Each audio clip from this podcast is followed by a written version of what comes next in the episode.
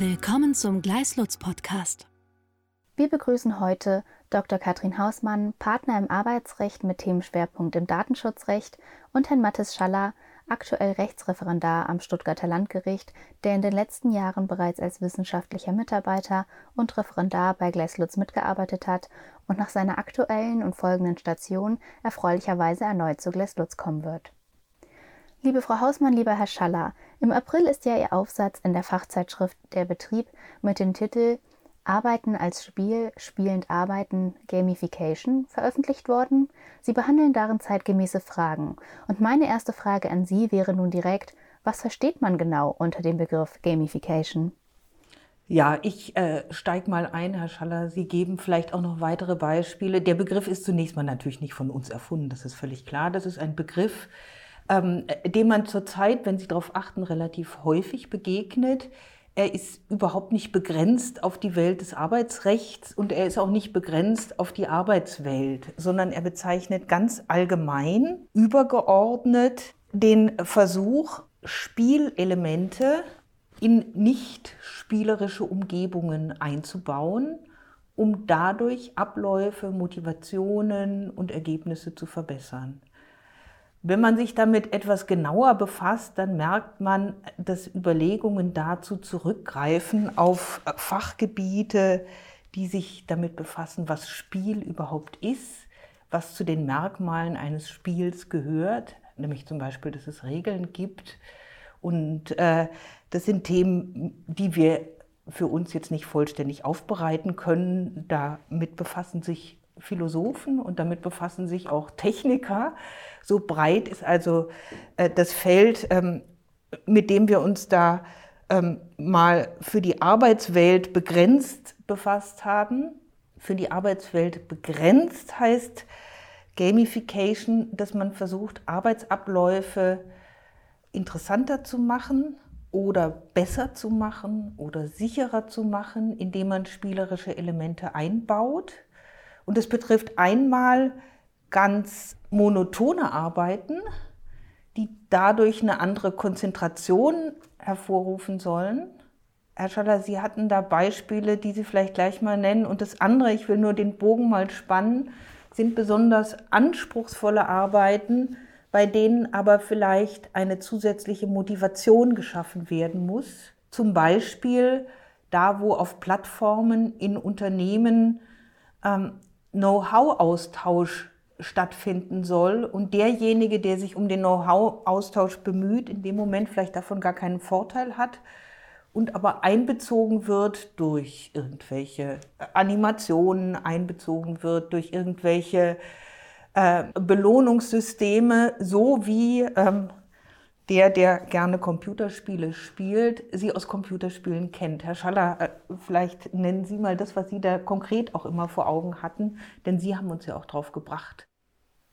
Ja, genau. Also konkret oder am anschaulichsten wird ähm, der Bedarf dafür eigentlich, also um, um einen monotonen Arbeitsablauf spielerisch zu gestalten oder zu erweitern, eigentlich vor allem, das war eben auch der Punkt, äh, den wir am Anfang vor Augen hatten, in der Kommissionierungspraxis, wo also immer wieder dieselben Arbeitsabläufe vorgenommen werden müssen, ein Paket zusammengestellt werden muss aus verschiedenen Produkten und dann am Ende abgeliefert werden muss. Da besteht natürlich die Gefahr, dass man äh, über den Tag, über den Arbeitstag eine gewisse Monotonie entwickelt. Und da setzt auch ähm, der Gedanke an, dass man diesen Arbeitsablauf, der feststeht, eben erweitert um das Element des Spielens und so eine gewisse Abwechslung eben dann in den Arbeitsablauf hineinbringt. Und einen zusätzlichen Ehrgeiz kann man vielleicht auch sagen. Und das ist die Stelle, da kommen wir vielleicht nachher nochmal drauf, an der es natürlich auch arbeitsrechtlich relevant sein könnte, inwieweit Anreizsysteme im Arbeitsrecht dann auch ihre Grenzen haben.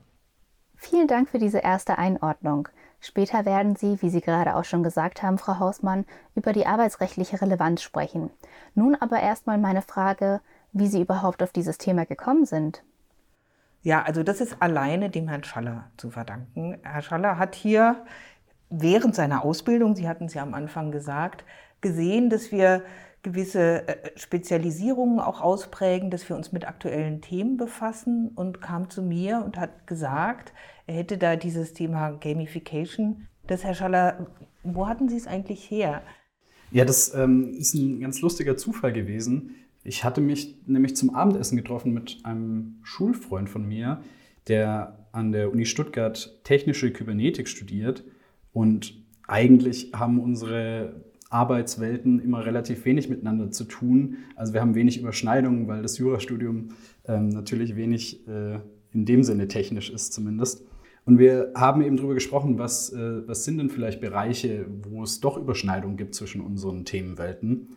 Und da er zu der Zeit gerade einen Nebenjob am Institut für Fördertechnik und Logistik an der Uni Stuttgart gemacht hat, kamen wir auf die Idee von Gamification, weil nämlich genau dort in der Kommissionierungspraxis, wie ich eben schon gesagt habe, die Idee der Gamification ansetzt. Er hat mir dann einen Kontakt vermittelt ähm, zu einem Doktoranden an eben jedem Institut ähm, Herrn Daniel Metzger, der mir dann noch mehr Informationen zur Verfügung gestellt hat. Und dann kam dabei eben die Frage auf, warum wird es denn nicht umgesetzt? Ich dachte im ersten Moment, es liegt daran, dass es äh, vor allem Science-Fiction-mäßig ist mit Augmented Reality-Brillen, dass es technisch nicht möglich ist. Aber wir kamen eben dann darauf, dass es vor allem arbeitsrechtliche Bedenken gibt in den Unternehmen, dass die Betriebsparteien skeptisch sind, äh, ob das überhaupt rechtlich zulässig ist. Und weil in den juristischen Datenbanken dazu nichts zu finden war, habe ich mich dann mit Frau Hausmann zusammengesetzt und ähm, bin auch bis heute immer noch sehr froh, dass äh, wir dazu eine Lösung finden konnten und das auch so umgesetzt haben. Ja, wir haben es dann versucht, einfach mal einzuordnen in das, was wir an arbeitsrechtlichen, betriebsverfassungsrechtlichen und arbeitnehmerdatenschutzrechtlichen Maßstäben haben und haben dafür Antworten, Lösungen gefunden, die wir dann eben in dem Aufsatz zusammengetragen haben. Ähm, interessant war, dass parallel dazu überall, wo man hinschaut, das Stichwort gerade auftaucht. Also im Februar hat die FDP-Fraktion im Bundestag mit diesem Stichwort Gamification einen Antrag gestellt, den man sich auch mal ansehen kann. Ähm, auf Arte gab es jetzt eine Dokumentation, in welchen Lebenswelten, und da wird auch die Arbeitswelt ganz ausdrücklich genannt und gezeigt, Gamification eine Rolle spielt. Es spielt seit vielen Jahren schon eine riesengroße Rolle, auch überall dort, wo Lernen äh, auch dadurch verbessert werden soll, dass die Motivation zum Lernen gestärkt wird. Da findet man dann auch in der pädagogischen Literatur sogar Hinweis. Aber wir also wir sind Anwälte, wir sind Arbeitsrechtler, wir haben uns jetzt mal darauf beschränkt zu sagen, ist es eigentlich in Ordnung oder ist es für die Arbeitnehmer zu starke Beobachtung ihrer Leistung, wenn man sich mit solchen Methoden ähm, bei der Arbeit neu zusammenfindet und andere Motivationen schafft. Also es ist ja auch kein völlig fremdes Thema im Arbeitsrecht, denn wenn Sie so wollen, ist ja auch ist jedes Bonussystem, jeder Bonusplan in einem Unternehmen ist vielleicht noch keine Gamification, aber ist natürlich trotzdem ein Anreizsystem, äh, das einen sofort in das Spannungsfeld bringt. Inwieweit ist es für die Mitarbeiter auch wünschenswert und eine Verbesserung, wenn Anreize gesetzt werden und an welcher Stelle kippt es zu etwas, was so unter Druck setzt, dass unser, jedenfalls unser Arbeitsrechtssystem es nicht mehr akzeptieren würde. Und genau die Frage stellt sich hier auch.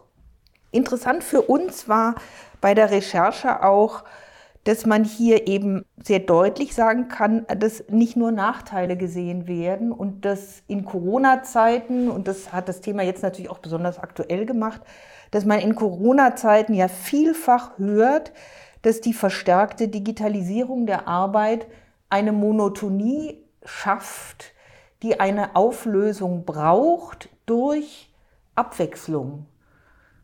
Und da kommt das Thema gewissermaßen von der ganz anderen Seite beleuchtet auch nochmal ins Zentrum der Überlegung zu sagen, was kann man tun, wenn man arbeitsschutzrechtlich dafür sorgen will, dass digitalisierte Arbeit nicht zu monoton wird. Also ein uferloses Thema. Ich, vielleicht äh, belassen wir es dabei, empfehlen die Lektüre und empfehlen vor allem das Thema mal im Auge zu behalten. Denn es ist in jeder Hinsicht spannend, in rechtlicher sowieso, aber auch nicht nur in rechtlicher. Ja, Frau Hausmann, lieber Herr Schaller, in der Tat war das ein sehr spannender erster Einblick in das Thema Gamification in der Arbeitswelt. Und unseren Zuhörern empfehlen wir nun gerne für weitere Praxisbeispiele und Einblicke die Lektüre ihres Aufsatzes Arbeit als Spiel, spielend arbeiten, Gamification, erschienen in der Betrieb Heft 17 im Jahr 2021 auf den Seiten 901 fortfolgende. Vielen Dank fürs Zuhören. Danke. Dankeschön. Weitere Informationen finden Sie auf gleislutz.com.